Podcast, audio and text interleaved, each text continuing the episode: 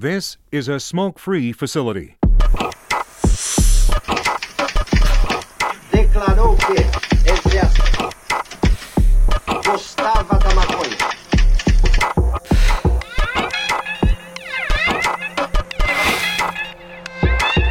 Rádio clandestino da revolução. O dever de todo revolucionário é fazer a revolução. Salve gangue! Bem-vindo a mais um episódio do Gangue, episódio 38. Galera, não sei se vocês sabem, mas tem muitos plantadores e hashmaker que não tem no Instagram e nenhuma rede social. E muitos deles têm uma longa caminhada e um vasto conhecimento, galera.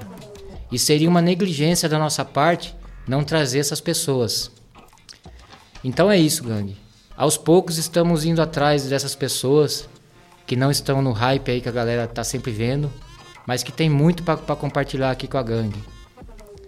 É, só antes quero deixar aqui o jabazinho nosso. Esse podcast é um patrocínio da High Nutrients. E é isso, gangue. Vamos seguir ao caso de hoje. O episódio de hoje a gente vai conversar com um cultivador e hashmaker que tem quase 20 anos de trajetória. Um amigo pessoal meu de mais de uma década. Tenho certeza que muita gente conhece ou já ouviu falar dele. Conhecido como o pai da 24. Vocês já devem saber quem é, né? Seja bem-vindo, Coruja. Salve galera! Satisfação enorme estar aqui com vocês. Muito obrigado pelo convite. Pô, a gente, a gente que agradece, cara. A gente tava já há muito tempo querendo trazer vocês. O Secret deu essa ajuda aí pra gente. Eu queria que você se apresentasse, cara. Pra galera que tá ouvindo aí. Pô, eu sou o Coruja. Eu, durante muito tempo, eu fiz parte do Grow Room, até com outro nick. Só que eu costumava entrar muito pela madrugada. Aí um belo de um um amigo filho fala: Pô, você devia ser o Coruja. Fui lá, busquei e assim ficou. Confesso que eu tô conhecendo essa história agora. E também com a gente aqui o nosso amigo do Laboratório Secreto. Salve Secret. Salve! E aí galera, beleza? Bom prazer aí estar aí com vocês mais uma vez. E prazer maior ainda estar aí com o Coruja, um amigo de longa data, professor e enfim. É, dado ao nosso, né, inclusive ao tempo de amizade, e ao que levou a gente a ser amigo foi o cultivo, obviamente, as extrações e tudo mais. Solta pra gente aí, vai. Desde quanto tempo, há quanto tempo você cultiva? Pô, agora já fazem 20 anos.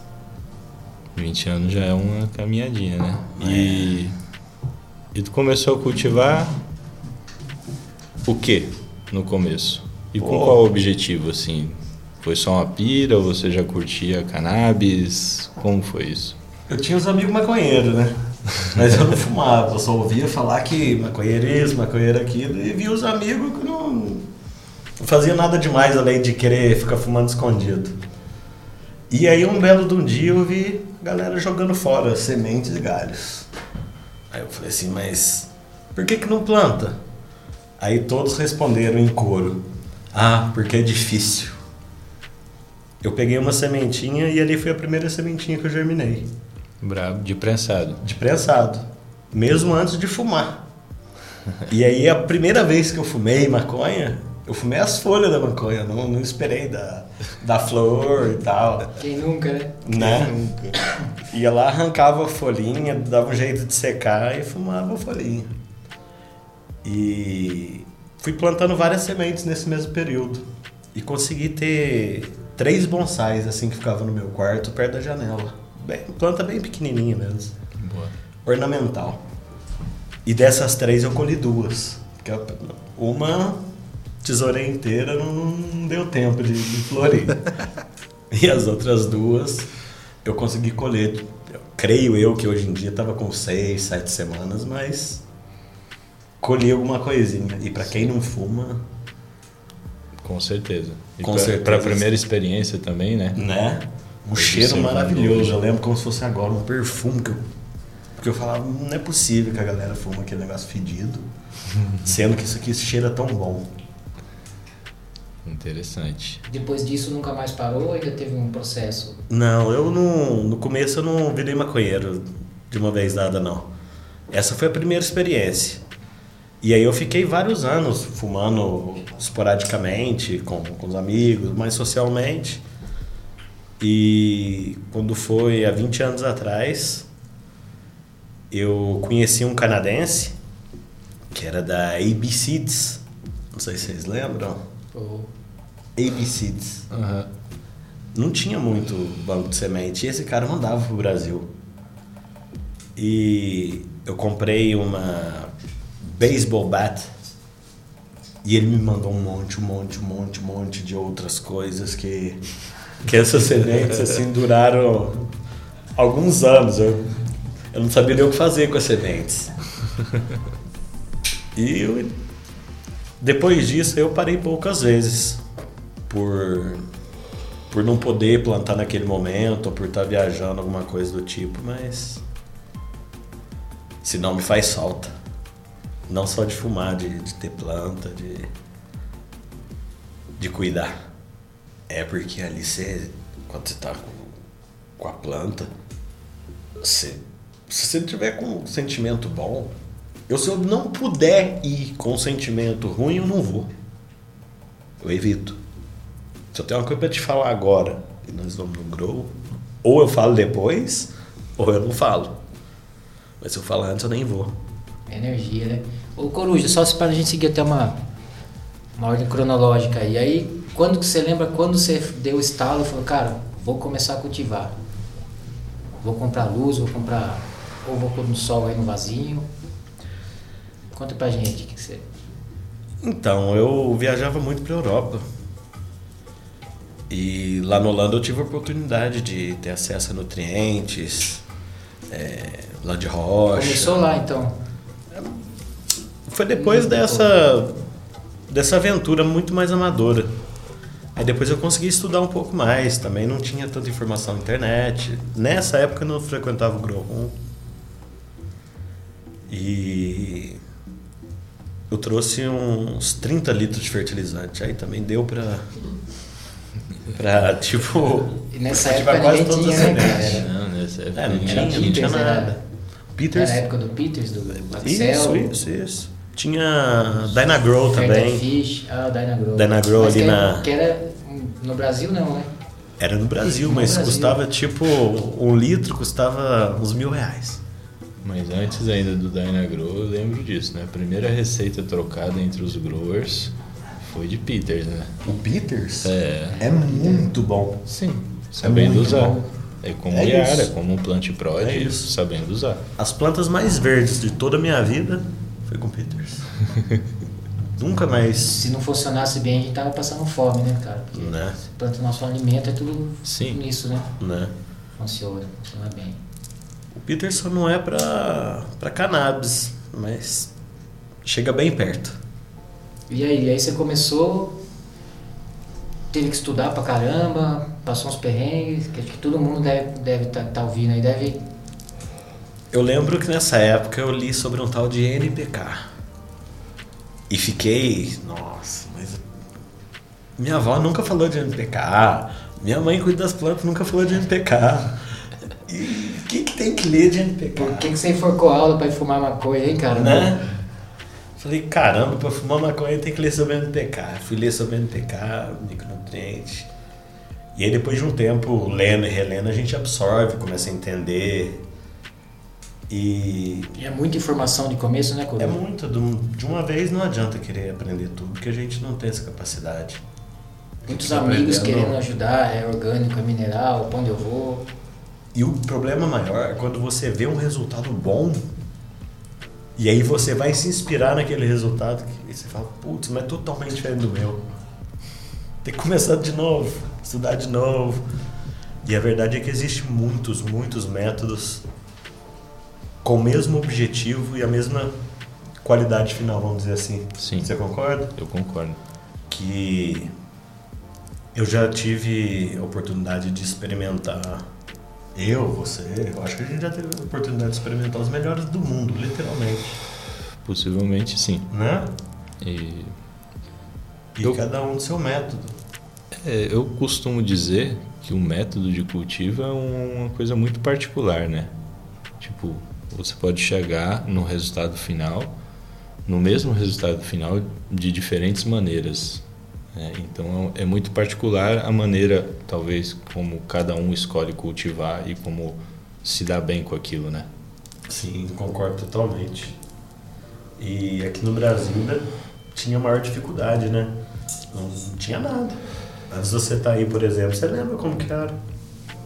Era muito difícil você conseguir fertilizante parecido para isso. Mídia, perlita. Perlita. Veio da construção civil, né, galera? Nem Né? usava. E hoje em dia, além das coisas estarem muito mais. muito menos difíceis, eu ia falar mais fácil, mas são menos difíceis. O que mudou também foi o cenário externo, né? Antes você tinha dificuldade do cultivo e dos produtos, é. Sim. Do acesso. Às vezes você achava que era até crime você ir comprar a lampadinha na Santa Ifigênia. Lembra que fui uma vez na Ifigênia e falei, pô, vou esconder essa lâmpada de sódio aqui, velho.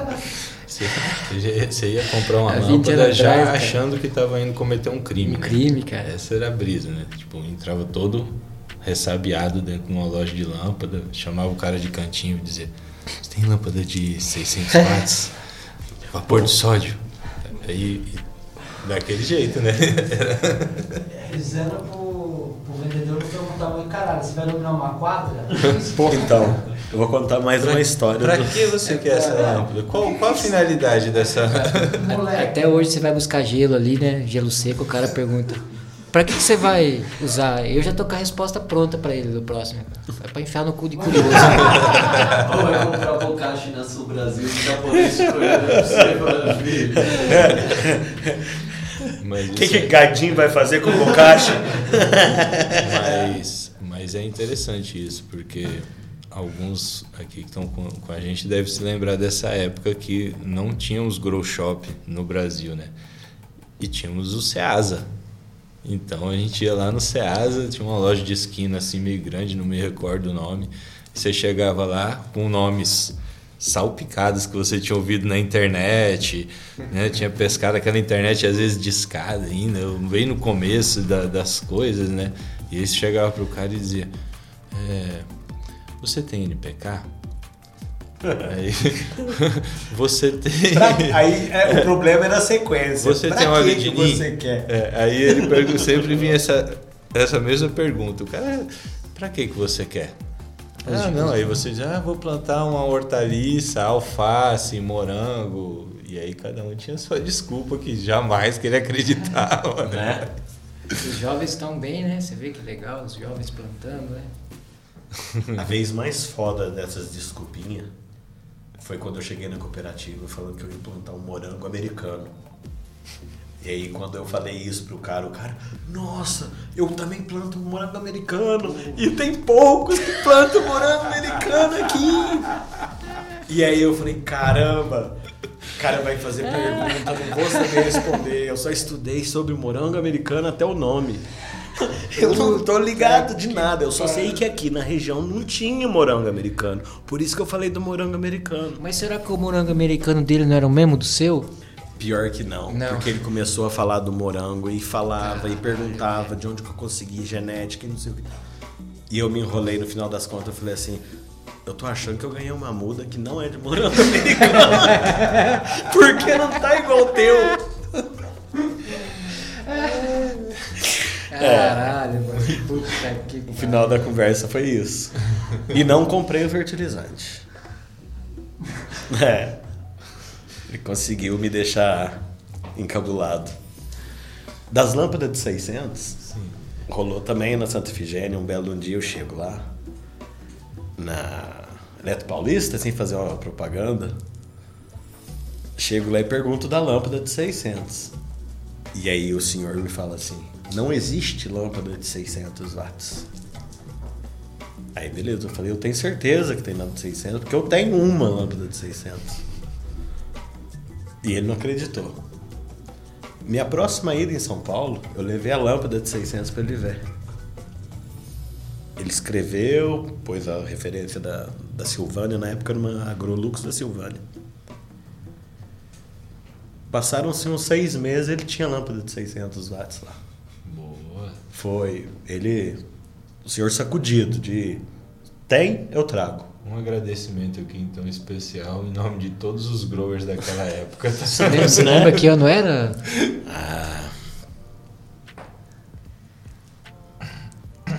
Isso deve fazer uns 15, 16 anos. A galera que tá reclamando aí, ó. Que hoje é difícil. E aí, ele trouxe a lâmpada, só que ele não trouxe o reator. O bocal que é maior, né? Que você foi Né? depois também, né? Ele falou assim pra mim: Não, eu tinha que ter pedido o reator, mas aquele dia você me falou de lâmpada. A gente não falou de reator. E passaram-se mais alguns meses, ele tinha reator e fabricado no Brasil pela Philips. Beleza, cara. É. Se tem comércio, tem alguém que fabrica. Você sabe como funciona. Não tinha bandeja. Todo mundo precisando de bandeja. Comprava as barracas, não tinha como pôr as bandejas. Um dia você falou assim, não, agora vai ter bandeja. Eu lembro, você lembra? eu lembro como se fosse agora. Loja, uns 10, uns 8 anos atrás. É. Verdade. E, pô, eu tava montando um growzinho, eu fiquei esperando a bandeja que eu fosse esperando coisa de criança, assim, o Natal da criança. Igual o cara da lâmpada eu também cumpri, hein? É, cumpriu Legal. também. é.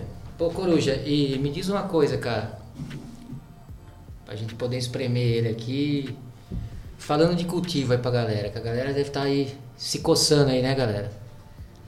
É... Vamos passar o conhecimento básico, né? Que, pô, acho que tá tudo, tudo pra todo mundo ver e tal. Nesse, nesses anos todos aí, o que, que você pode. A gente vai aprofundar, o Secret vai me ajudar aqui. O que, que você pode deixar de, de, de dica aí pra galera do cultivo? Antes da gente, de a gente cair pra. A gente vai falar bastante de distração aí, galera. Então, quem estiver escutando, põe pra frente ou aguenta aí que a gente vai falar muita coisa. A gente vai espremer ele aqui, cara. A gente vai sair 5 horas da tarde hoje aqui, hein, assim? Um pouquinho mais, talvez. De cultivo, cara. Vamos passando o básico aí. O que, que você. O que, que você absorveu? O que, que você tem pra falar aí? Vamos dar esse início aí de. A galera quer, quer muito saber, aprofundar nessa. Eu digo que teve uma evolução muito grande no cenário nacional de uma maneira que eu não imaginaria há 20 anos atrás, depois há 10, nem há 5 anos atrás. Muito rápido. Muito rápido o que está acontecendo. E. Galera só não pode achar que tá na Califórnia, né? Você diz em que sentido, Coruja? No sentido de. Tem que se resguardar um pouco ainda, porque infelizmente a gente vive num país. Perder o medo, né? Um pouco. É, a galera perdeu o medo. É, mas tem que continuar com respeito. Isso é muito importante. A gente tem que lutar, continuar lutando todos os dias, mas não esquecer que a gente não pode influenciar uma criança, por exemplo. Então, a gente tem que saber separar as coisas da mesma maneira que, infelizmente, hoje em dia no Brasil não permite. E tem pessoas aí, eu estava conversando com um amigo agora há pouco, mesmo pessoas com habeas corpus se expondo como se Sem necessidade. sem necessidade alguma. É um resguardo da pessoa, mas não é a lei. E o que prevalece sempre é a lei no, no país. E sobre cannabis e lei no Brasil, a gente sabe como funciona. Pode ser para o João uma coisa, para o Pedro outra, para o Chico outra. Infelizmente ainda, né? Infelizmente. Dependendo do seu endereço, ó, cor de pele. Não, isso aí é certeza. Eu falei de, de nomes, mas agora você explanou no alvo.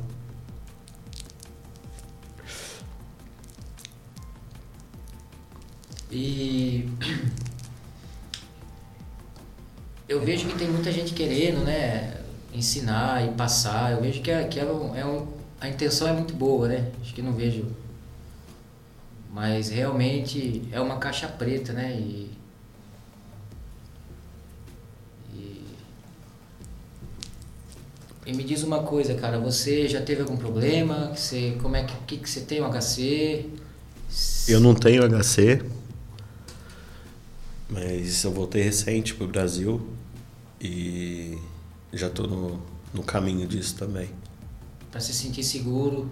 Nem é para se sentir seguro, primeiramente pelo meu direito mesmo. Mas não tem nada melhor para para sua segurança que o silêncio. Com certeza. Antiga, antiga frase aí que o Sérgio Vidal sempre fa- fala, coloca no livro aí, né? O segredo do sucesso é o segredo, né?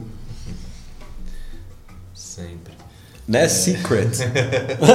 Sempre. Até no nome. Eu eu queria eu queria aproveitar né, esse, esse gancho para inclusive para perguntar isso para você, né? Sobre a educação. Eu tenho uma opinião muito particular, né? Eu acho que a gente, enquanto maconheiros, a gente tem que dar exemplo e, e acima de tudo, de educação, né? De respeito para com os outros que não fumam. Sim. Né? Primeiramente e, e assim por diante. É...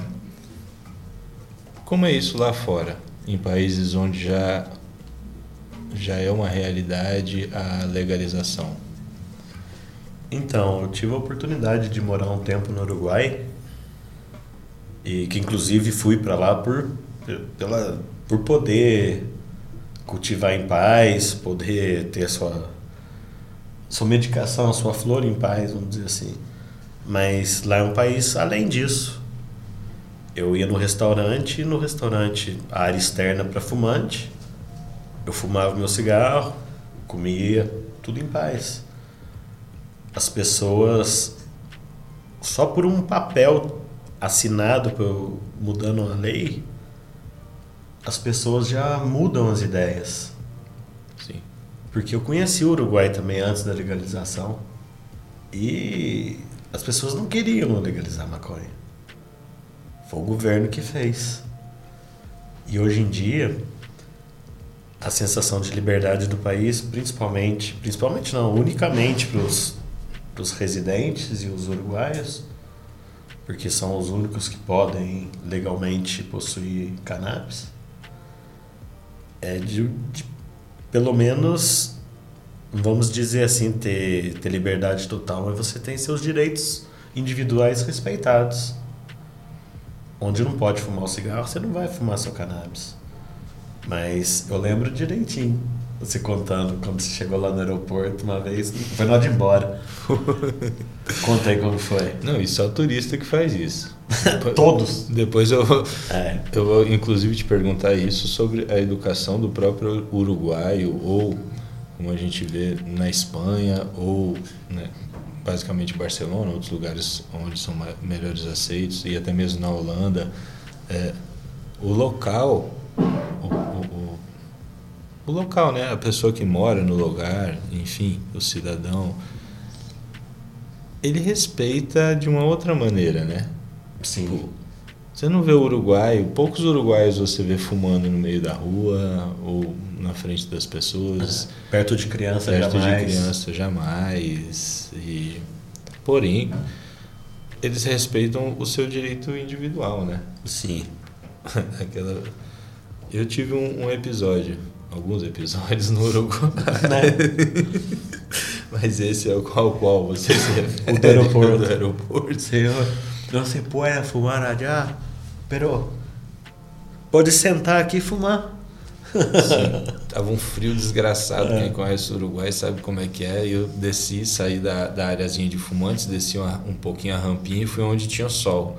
E aí veio o policial uruguaio. Senhor, senhor, não pode, não pode. E eu já, eu brasileiro, né? Achando fudeu, que. né? Ah, fudeu total, né, velho? Cresci, Passa a brisa. crescido, brisa. crescido de do lado de lá da ponte em São Paulo, eu já É. achei, mano, já era. Paguei rapidinho e já fui dando uma desculpa pra ele. Ele disse: Não, você não pode ficar aqui. Ali você pode ficar. Eu te chamei a sua atenção porque você não pode ficar aqui. Aí eu subi, não ia mais nem acendendo o beck, né? Pá, falei, vou ficar aqui, dar uma migué, daqui a pouco eu entro. O cara voltou para trás, me deu o isqueiro e falou: Eu chamei a sua atenção porque lá você não pode fumar, porque lá é uma área restrita. Aqui se pode. E me mostrou uma placa de permitido Surreal, fumar. né? Me deu o isqueiro, eu acendi, ele foi cumprir a função dele e eu segui lá fumando meu baseado, tipo, extremamente de cara com o respeito Todo mundo ganha, né? a- a- com a Todo mundo pessoa. ganha. Todo mundo ganha. Todo mundo. E é total. direitos e deveres, né, cara? Não Sim, tem como você ter só sim, direitos sim. e só deveres. E- Então quem não souber respeitar isso é pra Cara- maconheiro, pra quem gosta de beber, pra quem gosta A de. gente tem que respeitar para ser respeitado. Sim. Isso E aí. exigir respeito. Isso é fundamental. E outra coisa que no Uruguai é muito diferente, as forças policiais lá são muito humanas. São pessoas normais. Eles não. Por ser um país muito pequeno, você vai no extremo sul do Uruguai, no extremo norte do Uruguai, um é primo do outro, ou se conhece. E no final das contas eles são mais amigáveis, vamos dizer Sim. assim. É cultural também, né? Parece, né? Sim. Coisa. Agora, tocando num outro assunto, talvez um pouco mais polêmico aí, delicado e tal, mas eu sempre fico brisando nisso também.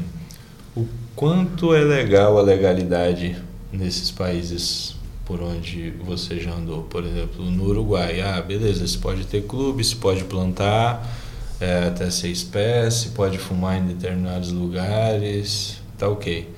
Mas o quanto, o quão legal, legal no sentido de legal, de bacana, isso foi, isso está sendo para para a população local, tendo em vista que, por exemplo, agora a gente sabe que tem tipo mais de 60 pessoas presas por conta de plantar cannabis no Uruguai. É, infelizmente, não pode esquecer que lá é legalizado dentro das normas que você acaba de citar. Seis pés em casa ou 99 plantas no clube. E tudo acima disso é crime.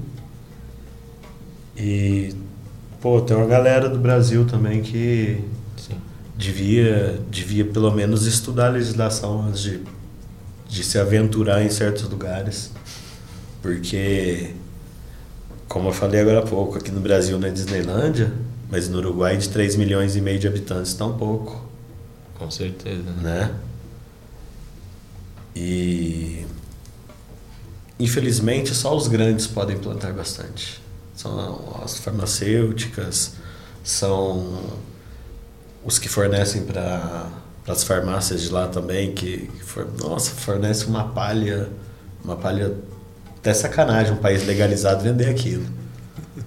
É, de verdade. Você já viu? Já. É, não é, não é, cânhamo, esquisito? cânhamo, né? Quase cânhamo. É, Já é, vi. é esquisito. E tive coragem de provar. Eu também já provei. extremamente desagradável. Tipo, como que para mim, para mim o prazer tá é, englobado no todo, né? Na sensação de fumar assim e tal. Então, para mim é muito difícil querer Não entender- basta ser fumaça. é, pulmão, né, tipo, meu? compreender como que um paciente medicinal vai se curar fumando uma porcaria daquela, tá ligado? Não tem condições. Vai ficando mais doente, pô. Eu já vi, esse eu não vi pessoalmente, mas eu já vi imagens de abrir no pacote e tá mofado. O cara fazer um óleo disso aí é um. Não, não tem, não tem. Recentemente, Você vai fumar Brasil, Álcool com clorofila e. Recentemente, no Brasil, por essas empresas hoje legalizadas e blá, blá, blá, que tem, tem tido por aí algumas, chegou um lote, não foi um, um saque, foi um lote de vários potinhos com semente. Tipo, não basta ser ruim, vamos mandar com semente também. Tipo. É, quando acha que não tem como piorar. Nesse, nesse sentido que eu, te- eu volto a te fazer a pergunta, o quão legal é a legalidade por esses países, por onde você já passou e, e, e como está se dando, inclusive dentro do Brasil aí, no cenário como você vem acompanhando e todo mundo junto? Então, eu acho que não é tão legal quanto parece. Nem na lei, nem na forma, na outra forma de legalidade, de ser legal ou não ser legal. Sim. Na Califórnia, por exemplo, antes da legalização do recreacional, a galera era mais escondida, mais cada um na sua. Hoje em dia, a galera que saiu da, da clandestinidade tá voltando pra clandestinidade por causa de taxas absurdas, licença, preço de licença que ninguém consegue pagar. Então, legalizar dessa maneira também é para poucos, Sim. né? Hum, vamos para Espanha agora. Vamos pra Espanha. É, lá na Espanha, legal mesmo é na Catalunha. Qual, qual o melhor modelo que você acha aí hoje? Eu acho que o modelo espanhol é bem funcional.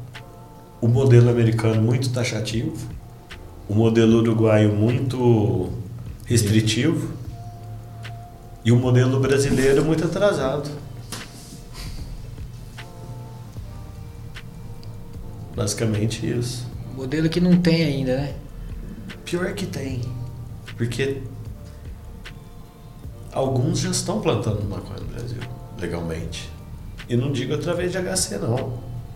Tem, hoje em dia, universidade fazendo Empresa. pesquisa. Empresas, é. Em- empresas ainda não. Ainda Ou não. associação, ou empresas disfarçadas de associação, né? é, verdade. Mas não de forma regulamentada, ainda, né? Mas eu acho que é só questão de tempo também, né? Espero. Da mesma maneira que está passando mais rápido do que eu imaginava. Sim. Isso, bom, pelo menos as notícias que eu ouço aí por aí diz que isso vai acontecer muito rápido. Muito rápido Aqui no Brasil? aqui no Brasil. Que, que você tem? Que, qual a notícia que você tem que você pode compartilhar com a galera? Eu ouvi falar lá na feira esses dias, por exemplo, que você estava do meu lado. Que vai legalizar as PL aí vão passar em breve. E o recreacional até 2025. Porque querendo ou não, as coisas mudaram nos últimos tempos Mundialmente, né? mundialmente. E particularmente no Brasil e nos Estados Unidos, eu acho que nesse momento de, de tanta polarização eu não estava no Brasil. Eu estava muito pouco aqui e morando para fora. E eu vi os Estados Unidos e o Brasil se transformando quase que junto. Ou você é isso ou você é aquilo. Não serve mais uma terceira opção, uma quarta, uma quinta, uma sexta. E nessa carruagem a gente colocou mais do mesmo. Que a gente. Eu escutava muito Planet Ramp há muitos anos atrás. E a música, aquele refrão que dizia assim: Não- fumando numa colomia. entra Fernando e sai Fernando. E quem paga é o povo. E que, pela falta de cultura, vota nele de novo. Só que uma coisa que mudou muito é a cultura no Brasil, o acesso à informação. E da mesma maneira a gente foi pego pela tecnologia, colocando você ou de um lado ou do outro. Eu acho que no futuro próximo, depois que pelo menos legalizar o legalizar no, da forma medicinal no Brasil e não através de HC, que seja um direito universal da- de quem precisa e, e não de quem pode pagar, não é verdade? Sim. Isso já vai mudar, já vai ser um grande avanço.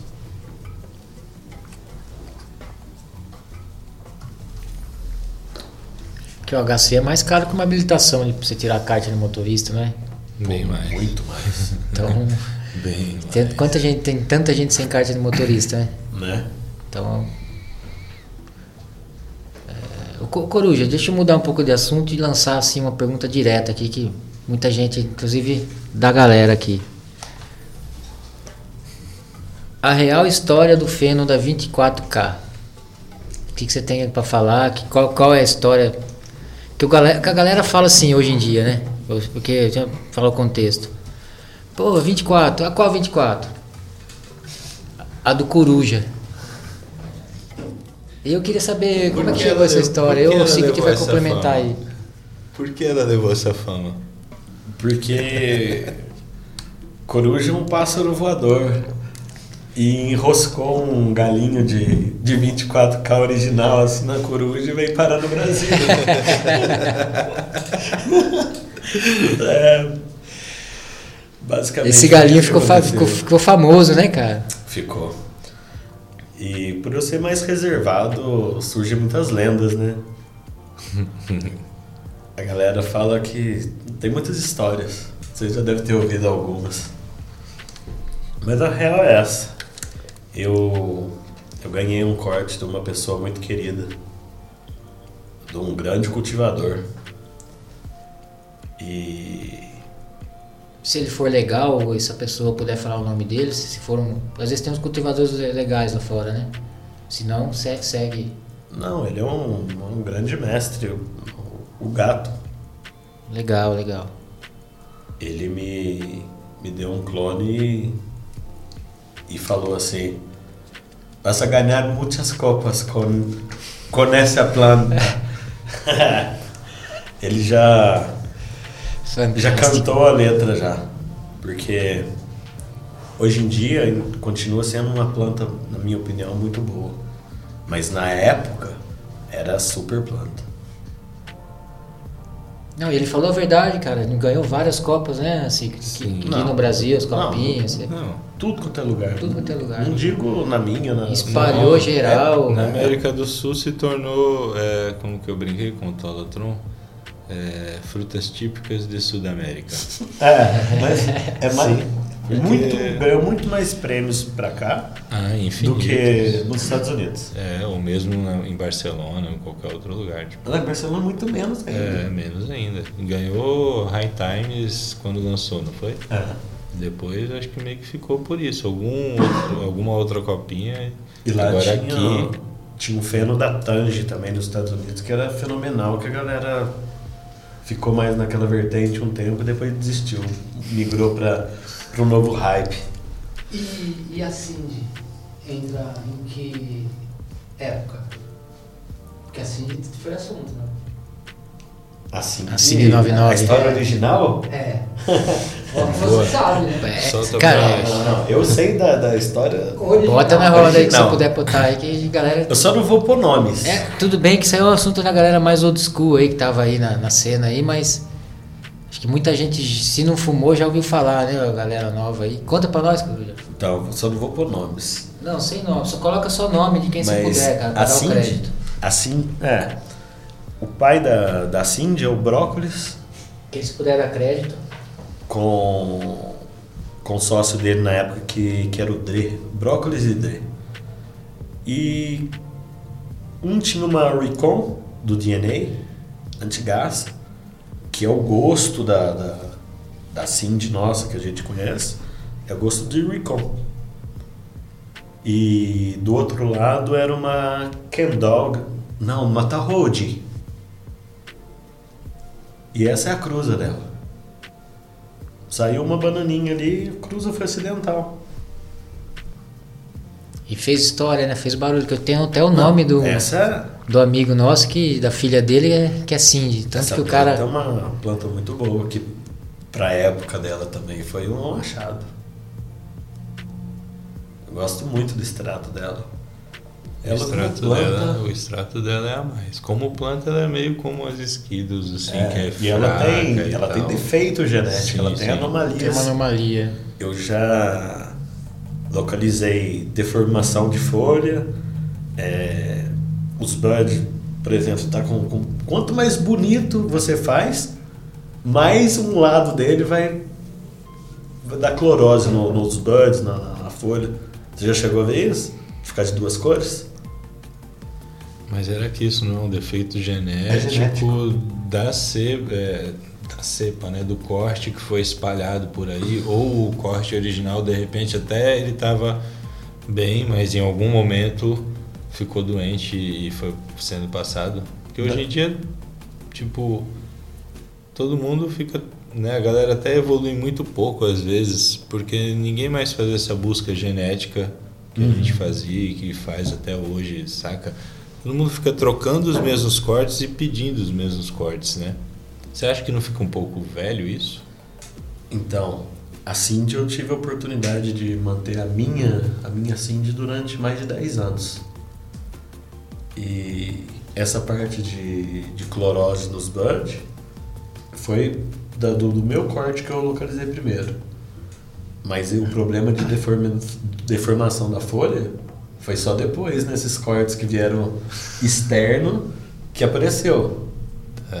Ou seja, em algum momento ela teve algum alguma lesão em algum código genético dela e, e afetou isso aí, né? Sim. Daí pra frente todo mundo herda. É, imagina que, que você tem lá a sua planta que está saudável, você tira um clone, você procura os clones mais saudáveis para fazer. Agora imagina o cenário contrário, que sua planta está morrendo, é, que está lá E você replica ela. definhando e só tem aquele galinho ruim. E assim mesmo você põe para enraizar. Você não vai ter o mesmo resultado nunca mais. Não. Ô, só aproveitando o gancho, que eu tenho uma listinha de várias perguntas, eu vou, conforme a gente for, eu vou. Ainda em genética, é, quais foram as genéticas mais impressionantes que você achou aí pro mundo afora, cara, até hoje? As, as top 3, vai pra mim. Pode ser o school, pode ser do, até o momento. Eu já tive muitas fases durante a vida, assim, de gostar mais de uma e mais de outra. Eu gosto muito da 24, isso não, não é segredo, mas eu gosto de vertentes totalmente diesel. Headbanger. É, não, a sua, a sua Headbanger eu gosto demais. A BX2 pra É mim é mais. fenomenal. Muito mais, por exemplo, que a Diesel original. Que tá A Headbanger que, que veio com, com o Hunter, né? O Hunter Band que trouxe foi o Não. Essa é- Headbanger essa é, a minha mesmo. é outra mesmo. É, a BX2. BX2. Não, essa é a Sour. É, Sour mas tenho, é, mas a Headbanger que na época que eu tinha anterior era essa do Hunter Buds, né? Foi Do que Hunter, né? É, que foi a que eu também fiz, botei em várias copas, enfim, foi aquela que eu fiz o extrato, que já é outro assunto, nós estamos falando do Coruja. E aí, vamos, vamos para Mas- extração? Quer, quer pincelar mais alguma coisa de genética? Bora para extração. Que tem, cara, o resto aqui é tudo O resto é tudo com solvente, que é a sua especialidade. Não, só voltando na, na- um pouco na parte de cultivo, talvez. É, a gente nem- nem entrou muito, né? É, pra gente arrematar é, essa parte também, que eu acho. A gente já falou que cultivo é uma coisa bem particular, né? Uhum. E que muitos caminhos podem levar ao mesmo resultado. Hoje, qual o seu método ideal de cultivo? Como você gosta de cultivar? Ah, hoje em dia eu procuro um método que eu passe meu tempo com a planta, observando as plantas, buscando algo nas plantas e não fazendo irrigação diária, fazendo solução diária, medindo tudo. Hoje em dia eu procuro automatizar tudo. Você acha que quanto mais automatizado, melhor? Hum, No sentido de irrigação, eu Cê- tinha minhas dúvidas Você durante- automatiza para otimizar o seu tempo ou a Não, colheita? não, não, não. Só para a colheita. É para você ter mais tempo para você cuidar da planta, me- cuidar mesmo. Entendi, entendi. De observar e pensar em alguma coisa, uma maneira de evoluir ali. É, Rega quando você satura o solo a 100%, por exemplo, satura 100% com runoff. A planta ali ela tem uma capacidade de absorver que fica limitada pela falta de oxigenação. Quando você mesmo na, na rega manual, imagina você dar 2 litros por dia para a planta, de uma vez. Pode fazer o teste. Divide em duas vezes, em quatro vezes, ou em seis, em oito. O resultado muda. Com a mesma planta, o mesmo espaço. E é nesse sentido que automatizar uma rega que, que eu vejo que faz toda a diferença.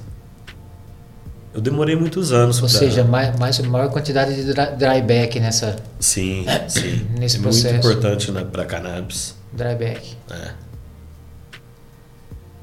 Eu mesmo demorei muitos anos para para migrar. Eu sempre fui do que o que a planta individual está precisando é melhor. Mas essa de dividir as regras faz toda a diferença. Então, pra galera que tá ouvindo entender, por exemplo, você tem uma regra por dia de. de, de vou fazer um exemplo besta aqui. de Uma regra por dia de 10 minutos, vale você fazer 10 regras por dia de 1 minuto, vai. Sim. Um exemplo É muito mais eficiente. eficiente. Sim. Só com a luz acesa, Cruz. ou Tem Não, alguma, com- um, um segredo aí? Com, com a luz apagada também é sempre bom dar uma hidratada no substrato, tipo na metade do, do período escuro. Tá. Com quantidade menor, maior? Pode ser uma quantidade igual a, a de uma régua, um ciclo, por exemplo, de um minuto. Algum solo específico? Quanto mais leve, melhor, né? Mas cada um com seus segredos. Não que eu tenha o meu, mas Quer passar sua receita pra galera, resumidamente? eu gosto Dessa muito. parte de nutrição e meio de cultivo? Eu gosto muito de coco com perlita. Ah, legal, você mistura. É. 50-50. Coco fibra, coco pó? Ah, Pó de coco. Pó de coco. É, eu tenho eu tenho acesso a um coco muito bom. Já vem limpinho. Ó que beleza, não precisa nem Lavar. nem lavar. Eu tenho o trabalho de misturar com a perlita, mas que no final das contas vale a pena. Porque o coco puro também, ele vai muito bem em vasos pequenininhos. Quando você passa para um volume um pouco maior, ele já não funciona da mesma maneira. Ele compacta, né? Ele compacta. E muito mais no fundo que na superfície. Sim. E é no fundo que, que o problema ali ocorre, do, no fundo do vaso. E. Porra, a galera que tá ouvindo aí sabe que você é conhecido principalmente pelas extrações e tudo mais. Ainda na parte de cultivo, é, tu vê diferença entre cultivar supostamente uma planta para você extrair e cultivar uma planta que você vai fumar? E qual seria essa diferença de manejo entre uma e outra? Eu acho que a principal diferença é no tempo de colheita, né? Porque às vezes a gente prefere um ponto para fazer o extrato, um pouquinho antes, geralmente, que enquanto os terpenos ainda estão mais preservados, do que para fumar tem que esperar o ponto certo da maturação, não só do tricoma. Como que você acha o ponto? Eu gosto de olhar a planta. Eu não sou de ficar olhando tricoma, de ficar observando. Eu gosto de olhar a planta e falar, tá bom. E depois de trabalhar com a mesma genética um tempo, você já sabe como que você quer. Às vezes você colhe um pouquinho de nada antes, faz um extrato melhor. Às vezes colhe um pouquinho depois e colhe uma produção um pouquinho melhor. A planta tem alguns ápices de terpenos, né? Tem. Ali pela sexta, talvez, e oitava, dependendo da genética. É, Mas falando de uma genética de nove É, semanas, é isso. isso. de entre seis e, e oito fica bom ali E de terpeno. talvez conhecendo a genética, é, você consegue entender quando tem esse ápice de terpeno, é isso mesmo? Sim. É que desde a germinação da planta, a planta tem transformação. E a flora ali, a partir do momento que começa a secretar ali os terpenos, com a luz, com o vento, vão evaporando. Então é uma luta entre quantidade que você quer colher que foram secretados e que foram evaporados.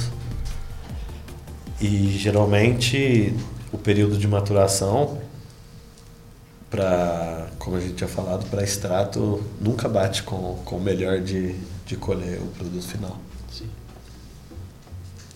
Você busca terpeno. Eu lembro do Secret na. na, na- Aí quem estiver ouvindo, ouviu também, vai lá no, no podcast do Secret, que tá com a gente aí. Que ele falou que ele busca terpeno, né? Tricomas e terpenos. Você busca hoje o quê? Terpeno também? Eu dei uma maneirada de, de fumar extrato, porque quanto melhor fica, pior fica. Quanto melhor fica, pior fica a cabeça. Mas você quer, né? mais quer, então. Hoje em dia, para fumar na forma de, de, de cigarro, eu sacrifico um pouco os terpenos. Mas para fazer extrato, eu gosto de colher um pouquinho antes. Porque você parou um tempo, né? De fumar. é, é, de fumar baseado, né? Enrolado e tal. Eu me lembro desse, dessa época. Foram muitos anos sem Sim. fumar um, um baseado na forma de baseado. Só DAB. Só Deb. Deb, E canetinha. Tudo BHO, em sua grande maioria BHO. Sim, 99,99% BHO. De vez em nunca fazer um experimento com, com extração de tricoma só por, por estática. Mas para Que experimentar também você vem também. do, do- da, da época mais old school, né? Que não tinha muito sem solvente, né? Tinha, tinha Ah, mas não era um tinha. creminho, não era. É. Os, fum, os eram. Era só lenda, né? Eu ouvi falar. Muita gente. Antigamente. Hoje em dia tem, tem muita coisa no mercado. Vamos dizer assim, ilegal, mas o legalizado tá para fora tá tá em níveis também que eu nunca imaginei na vida.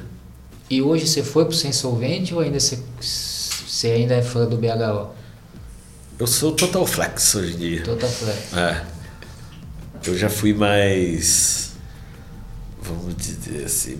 Hoje em dia tem que pensar para falar o que vai falar, o termo que vai falar. Então, hoje eu sou menos extremista. Eu fumo baseado, fumo extrato. Tem que tá bom, vai, vamos dizer. E- Isso é o principal. Se não tiver bom também, por educação a gente fuma. E às vezes não tá bom no sabor, mas tá bom no, no, no, no efeito, né? Ou ambiente. Ou ambiente, é. Como começou a, a, a descoberta aí pelos, pelos extratos e pelos terpenos e pelas extrações? A primeira vez que, que eu ouvi falar em BHO, eu não tenho recordação, mas eu não fiz. Eu vi que era muito perigoso, é, mexer com gás. Isso eu lembro. E já mudei o capítulo. Não, isso eu não vou fazer. Detalhe, na época era gás e o extrator era feito de Tubinho ali de, de lava-louça, de líquido lava-louça, daquele que leitoso. Tamo que ano aí? Ah, a gente tá em 2000 e... Já? É, já, né? Acho que uns 2006, 2005, 2006, por aí. E encontro lá na casa do BC, BC Bud, mestre BC Bud. E aí ele falou: Que precisava vir aqui também, né? Se ele estiver ouvindo aí, tá convidado, hein, BC? BC, eu acho que você vai ter que levar o estúdio lá. E A gente leva. A gente leva. o mestre BC falou: tragam as trim que vamos fazer um experimento. Fizemos churrasquinho, fumamos baseado, e aí chegou a hora que ele falou assim: agora ninguém mais pode acender nada aqui. Porque se acender, todo mundo morre. E aí eu já fiquei assustado com o experimento. E como eu já tinha lido um pouco sobre a periculosidade do, do- do- de como fazer extração com, com gás, ele deixou isso bem claro, todo mundo foi acompanhar. Eu lembro de ele encher o tubinho de, de detergente e falar assim: tem que usar do leitoso, o transparente mata. Ele falava mata toda hora, por no medo na. É. É. Colocou um filtrinho de café na, na ponta. Furinho em cima e gás. Seis tubos. Deu um, um litro e tanto de, de gás ali para Pra poder matar todo mundo. e aí foi aquele tempão. Demorou acho que uma hora, uma hora e meia pra, pra evaporar tudo. E aí ficou só o ouro no finalzinho. E aí eu lembro dele coletar assim com uma, com uma lâmina e foi buscar um potinho pra, pra, me dar um pouco. E eu falei pra ficar com a metade, ele me deu outra metade. E ele me deu um potinho da, escrito assim: Banho do peixe elétrico da Amazônia.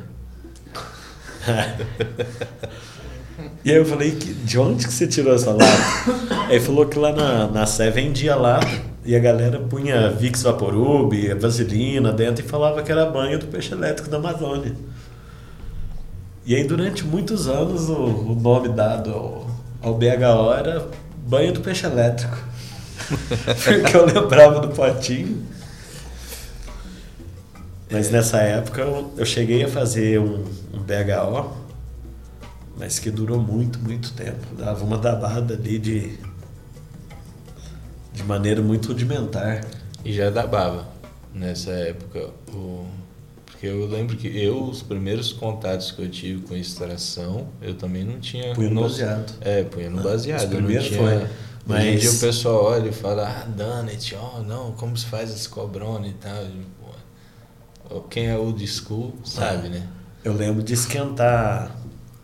Tinha duas varetinhas de, de borosilicato, Aham. de esquentar no fogão e.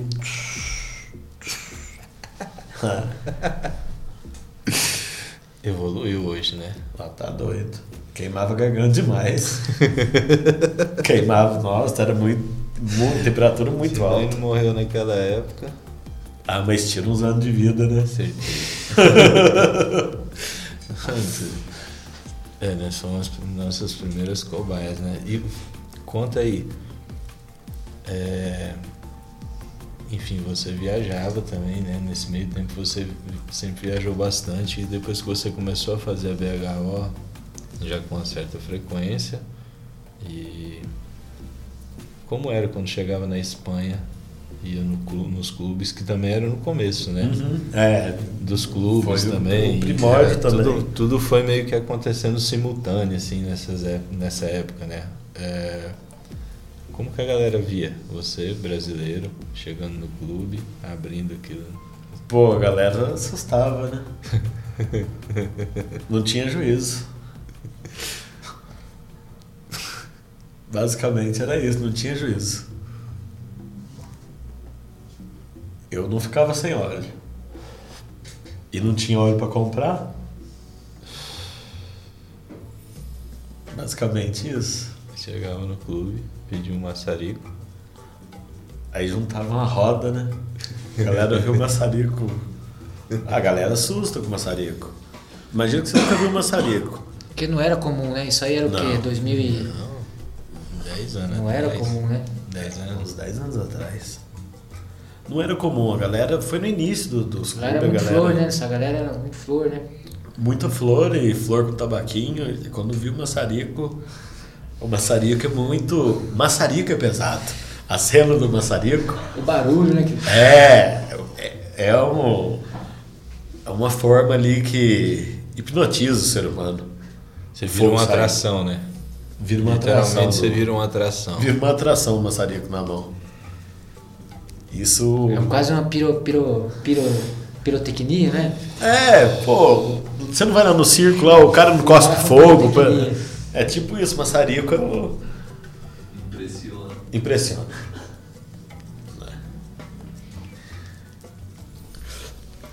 E aí você ia com o maçarico e o BHO, os melequinhos, os creminhos de amarelo. Potinho de, de maquiagem, né?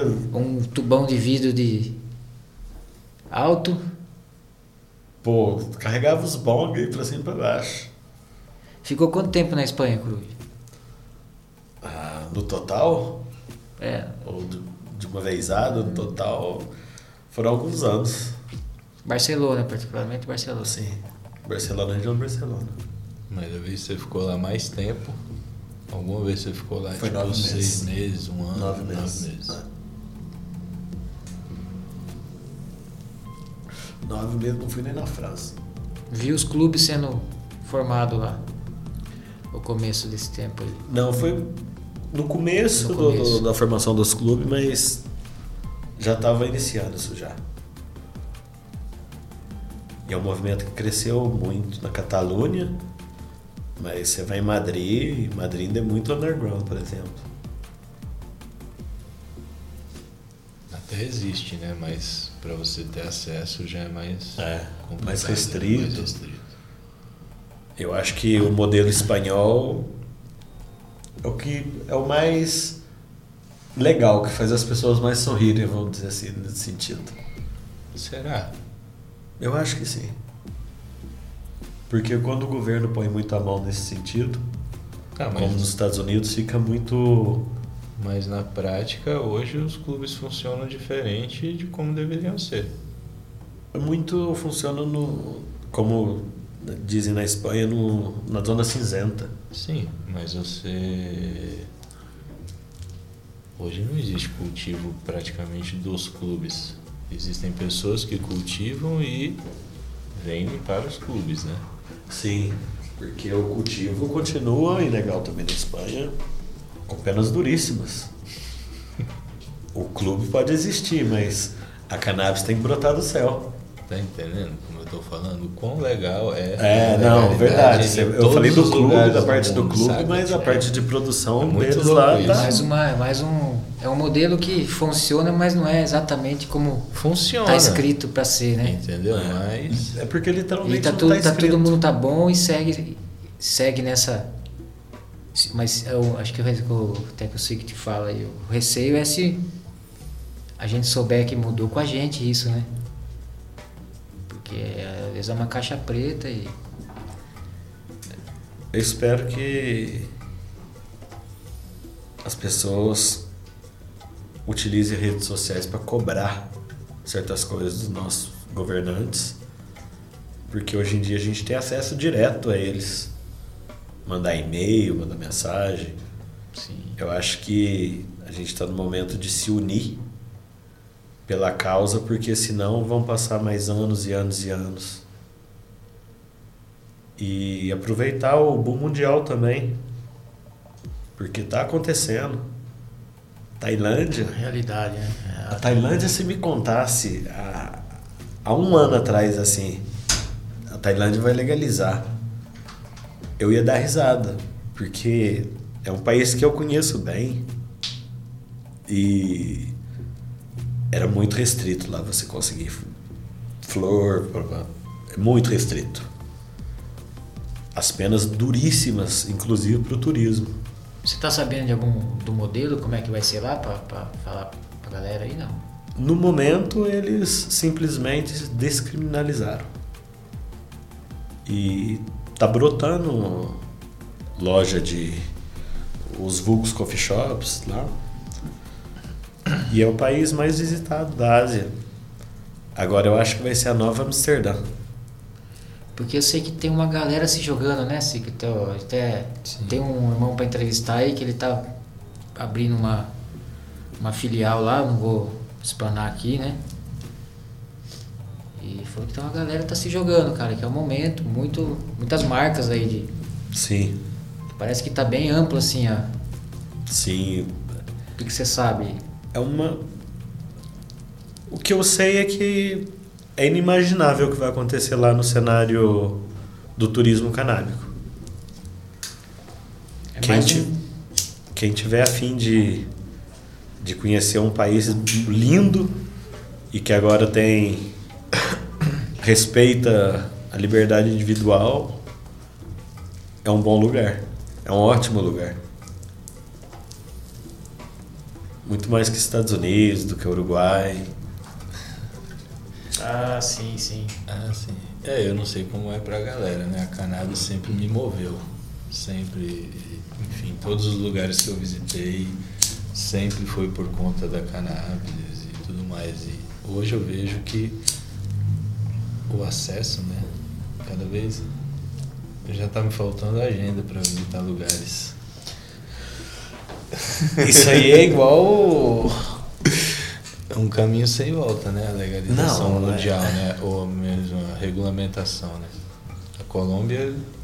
A Colômbia é, está muito avançado no, seis no meses, assunto. parece, né? Pra regulamentar total o uso adulto também. Enfim.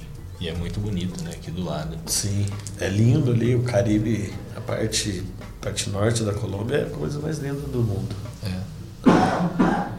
Ô, Coruja, Orquídea.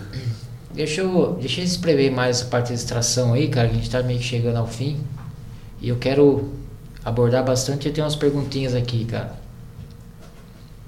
O que fazer para alcançar diferentes texturas quando falamos de extrações com solvente?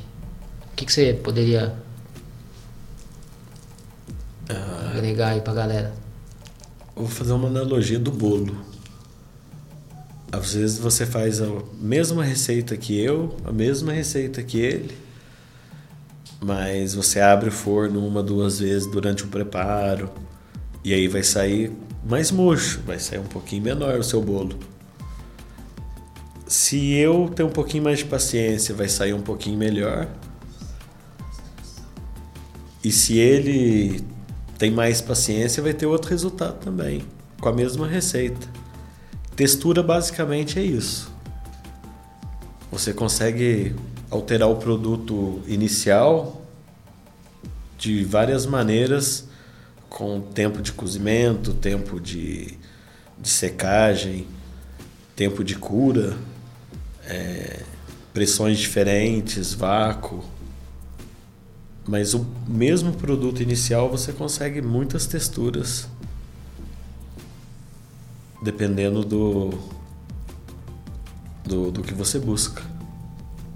Manejo e ambiente, vai dizer. Sim. É o manejo. E o ambiente perfeito. perfeito. E o que, que você busca nisso, vai, hoje?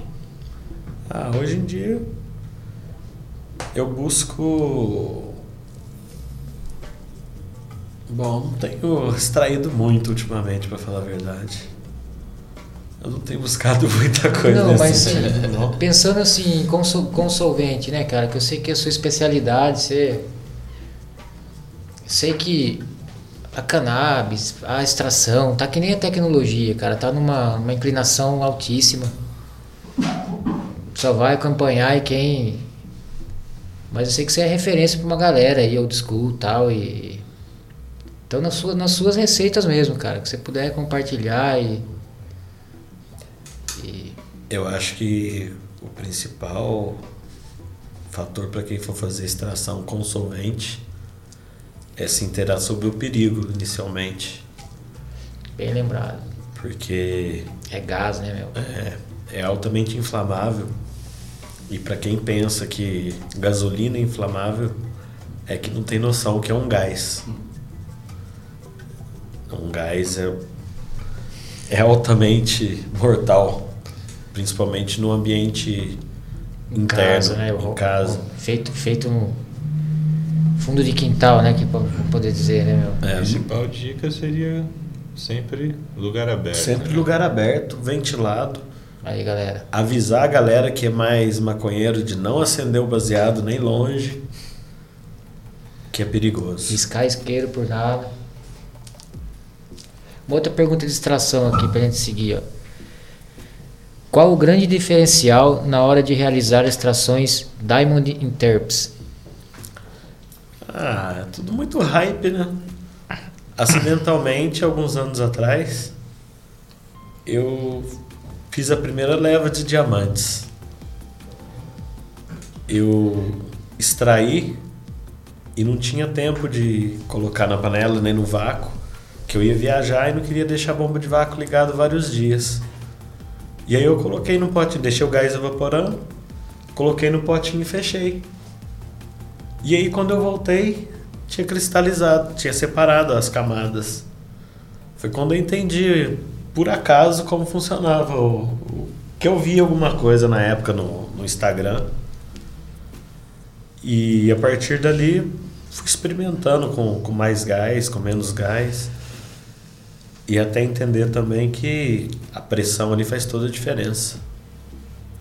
E que tem plantas boas para extrair cristais e plantas boas para tirar terpeno. As plantas geralmente que a gente fuma que pega um pouco mais na garganta, sai mais terpenos. As plantas mais suaves, tipo Big Smooth, muito cristal e pouco terpeno. Seria bom de repente para outro tipo de extração, talvez. Sim. Aí vai muito do que você busca, né? Se aquele determinado terpeno ou aquele determinado efeito. Pra, pra galera entender um pouco melhor, antes da gente seguir falando de, dia- dos diamantes e tal, que já é uma tecnologia um pouco mais nova. O princípio básico da extração com solvente. Como funciona isso? Você lava a matéria com com butano, propano ou isobutano com o gás na forma líquida ainda. Você lava ali eh, os tricomas e o diferencial do pro álcool, por exemplo, é que você não arrasta muito muita clorofila, você não arrasta vegetal. Tá ok. Isso tem um, um- um equipamento certo para usar, obviamente, porque como a gente já falou desde o começo, é extremamente perigoso. Não façam com de- tubo de detergente e nem tubo de PVC, jamais. é, não façam. Quais equipamentos você. O ideal é extrair num sistema fechado.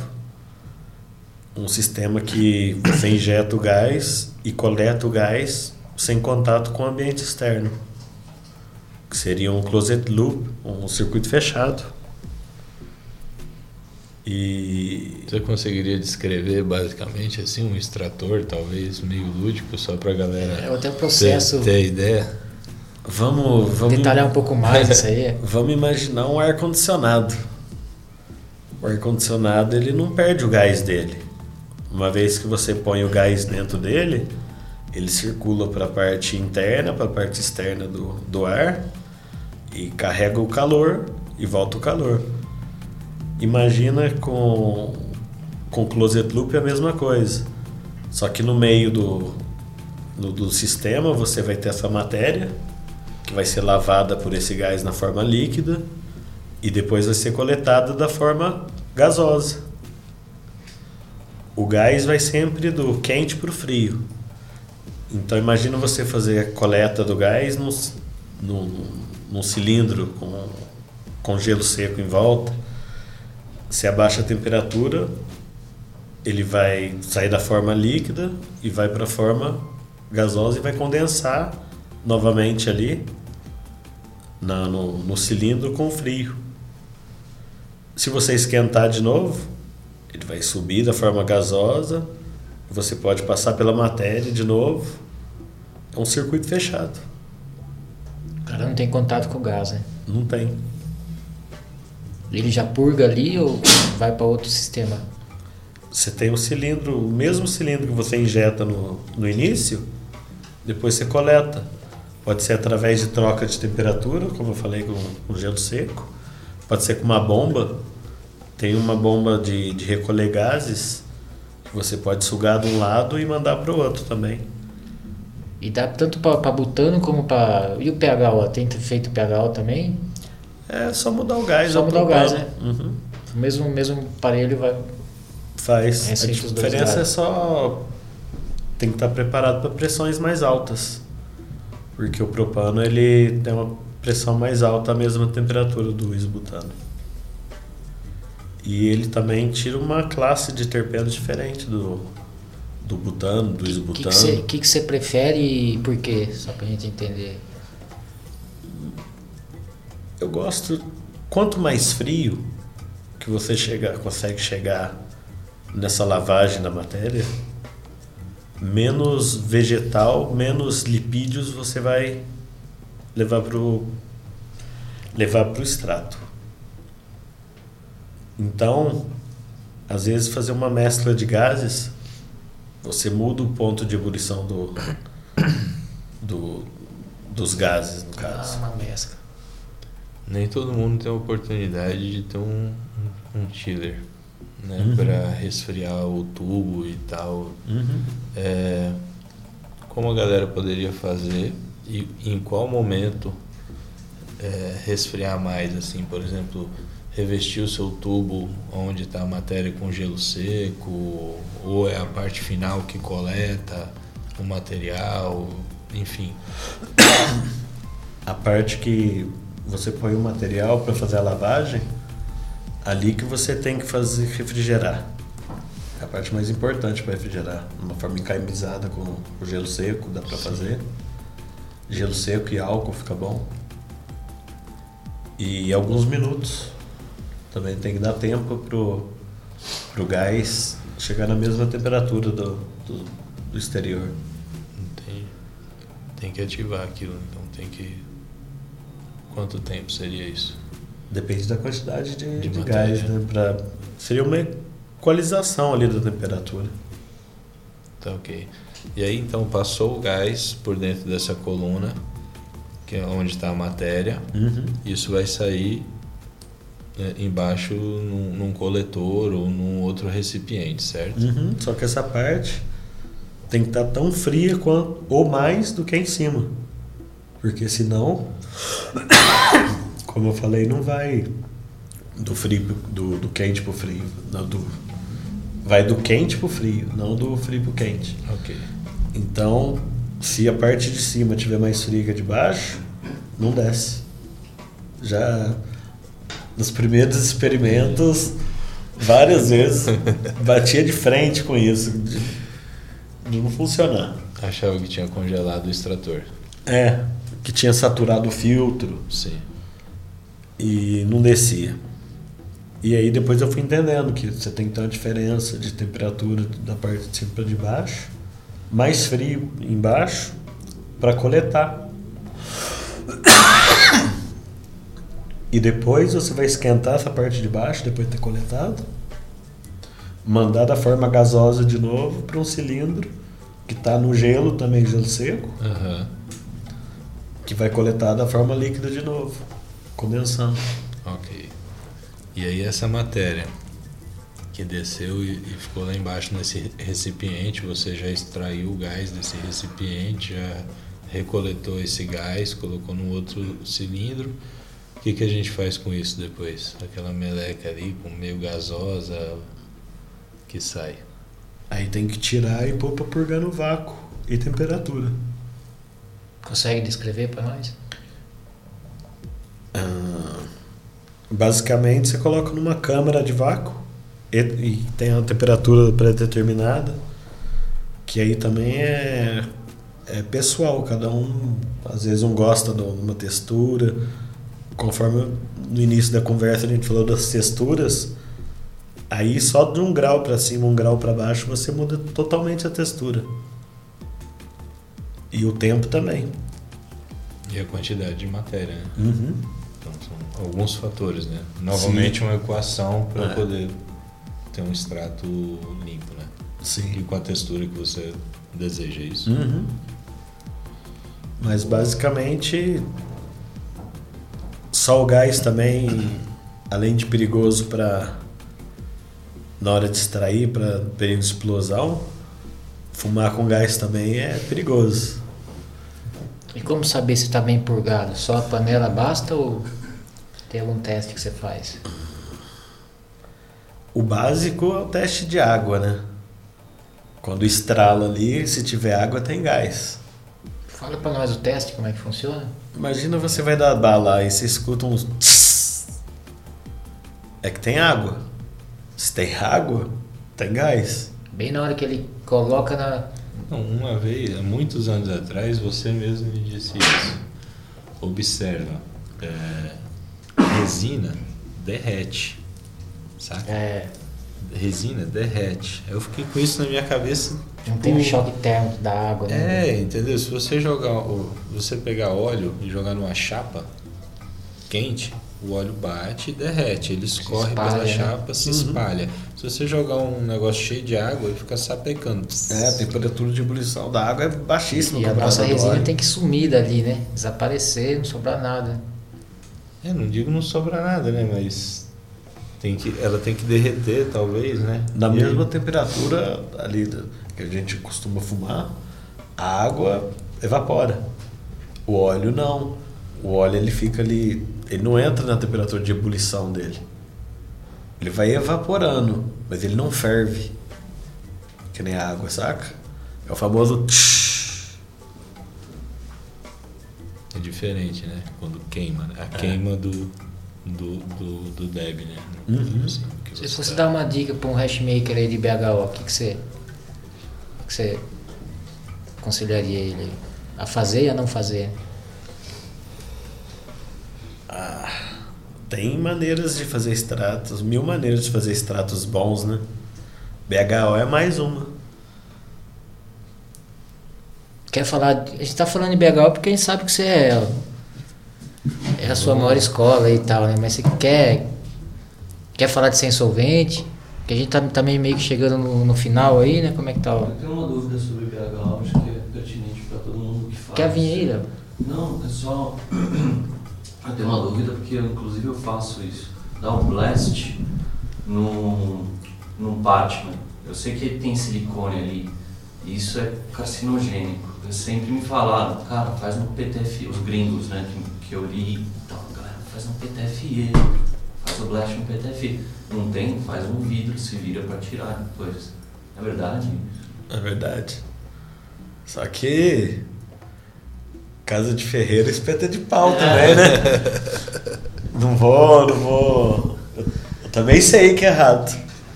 Mas já fiz no, no Parchment, já fiz no silicone, na bandejinha de silicone. Quando eu descobri a primeira Nossa, bandejinha de é. silicone, foram muitos extratos ali antes de ver que Não. tá vazando por baixo. Muita bandejinha de parchment com, com grampinha. Não, o Granvin foi mais pra frente, o Parchment foi muito depois do silicone. Revolucionário, na É. verdade. né? Deixar Foi a versão usar- já 3.0, a 2.0 Deixar de usar o foi a silicone. bandejinha de silicone. A bandejinha de parte, uma dobradinha assim, Né? foi o luxo, né? Foi, foi. É. Eu lembro de chegar no Chile pra comprar Parchment. Aí me falaram assim: pô, passou um menino aqui do Brasil que levou todos. Você sabe quem é? Você também sabe. É, a dificuldade antigamente era, era até nisso, né? Hoje em dia você compra Parchment em vários lugares e tal, mas a gente tinha que aproveitar uma viagem para o Chile para encher a mala com Reynolds ou algum outro de boa qualidade e trazer isso para o Brasil para poder extrair aqui, né? Mas o Tanto Reynolds BH. era, era o ápice ali da. É, É.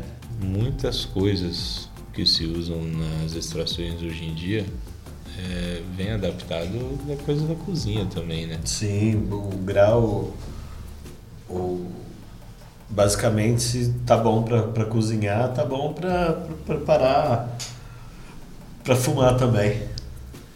A gente falando de extratos e de cozinha, tem um processo que é usado na culinária, não é? Para limpar, clarificar alimentos e o pessoal tem usado nas extrações. Nada mais, por exemplo, café, do café de todo dia, o extrato. A galera coloca lá o, o pote de café, põe a água, que é um solvente universal, faz um extrato do, do- daquele café. E filtrar também é, na, na cozinha é desde sempre. Faz tudo, coloca na peneira e extrai o que você quer também, o caldo, no caso. Extração basicamente é uma forma de, de- Você fez uma boa analogia, uma forma de Disso. cozinhar. Sim. E que cada um cozinha da sua maneira. Cada um tem o seu ponto ali, É. né? O seu E bons pratos diferentes. total. Né? E na extração, lembrando a galera que começa sempre com, com, uma, boa, com uma boa matéria, né, cara? Porque tem muita gente que se aventura a falar que é hashmaker e não, não planta, né, meu? Então, o que, que você tem a falar sobre isso? Bom, não dá pra. Pra tirar ouro de uma mina de carvão, né? Então quem tirar. literalmente faz Ensina pra mágica. nós. É, ensina. Eu tenho muito a aprender nessa vida, todos os dias. Mas mágica ainda não aprendi, não. Então, se você tiver ouro, você consegue extrair ouro. Se você tem cobre, você vai extrair cobre. Porque você, você pode identificar que na sua extração tá boa e tudo mais, ou ruim ou boa, independente. Mas que você pode melhorar ela no- lá no seu cultivo. Além, lógico, sempre tem que melhorar no processo, na lavagem, na separação, na secagem, na cura. Mas você também identifica que você fala, pô, posso pôr mais terpeno nessa planta. Não pôr mais terpeno nela. Posso fazer ela ou produzir mais, ou eu posso tentar matar menos terpeno desde o momento que eu corto ela. E até vou entrar na última pergunta. Como você realiza a sua cura das extrações e das flores? Desculpa, sua secagem e sua cura. A secagem você já falou da panela, então a gente podia pu- pular, né? Mas a secagem das flores, cara, que você usa também para extração, você usa tudo flor seca, né? Não, de vez Faz lá, lá Eu gosto muito de. também. Forma, você falou forma de preservar. Uma forma de preservar é fazendo extração da matéria ainda fresca, Como que você seca a sua flor, com temperatura e umidade controlada. Qual? Geralmente 60% nos três primeiros dias, a 18, 20 graus. E depois eu subo para uns 65, Quantos dias desse, desse processo todo? Umas duas semanas. Desmidificador e, e ar. E ar-condicionado. Boa. Cara, pra gente encerrar, eu queria que você deixasse algum recado. Primeiramente, queria agradecer demais a sua presença. E deixasse, deixasse um recado aí, final. Pô, eu que agradeço Essa o convite aí do, dos dois grandes amigos aí. Bom rever mais outros amigos aí que nunca são vistos atrás das câmeras também, né? Fabão. E, pô, queria dizer pra galera aí que tinha que aproveitar a rede social e companhia aí, não pra ficar cuidando da vida dos outros e pra cuidar da vida própria no sentido de exigir seus direitos. Quem gosta, quem não gosta, que ao menos respeite, mas quem goste, que não espere cair do céu, porque do céu só vem chuva e boleto. Hoje em dia E a se não chover, o boleto vem. Não, boleto é eterno. Hoje em dia a gente fala muito de HC e de liberdade para poder cultivar e papapá e papapá, mas velho, tem muita e muitas pessoas que já fazem isso no Brasil, né?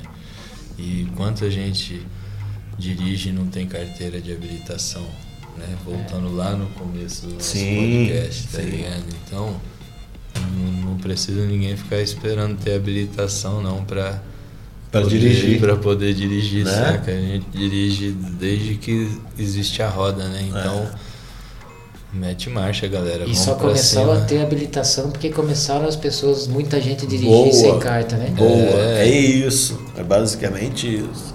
Então, e no mais, pô, agradecer a presença aí do Coruja. Sempre uma aula, né? A parte da nossa amizade, e, enfim, muito obrigado Eu que agradeço. mais uma vez. Valeu, obrigado.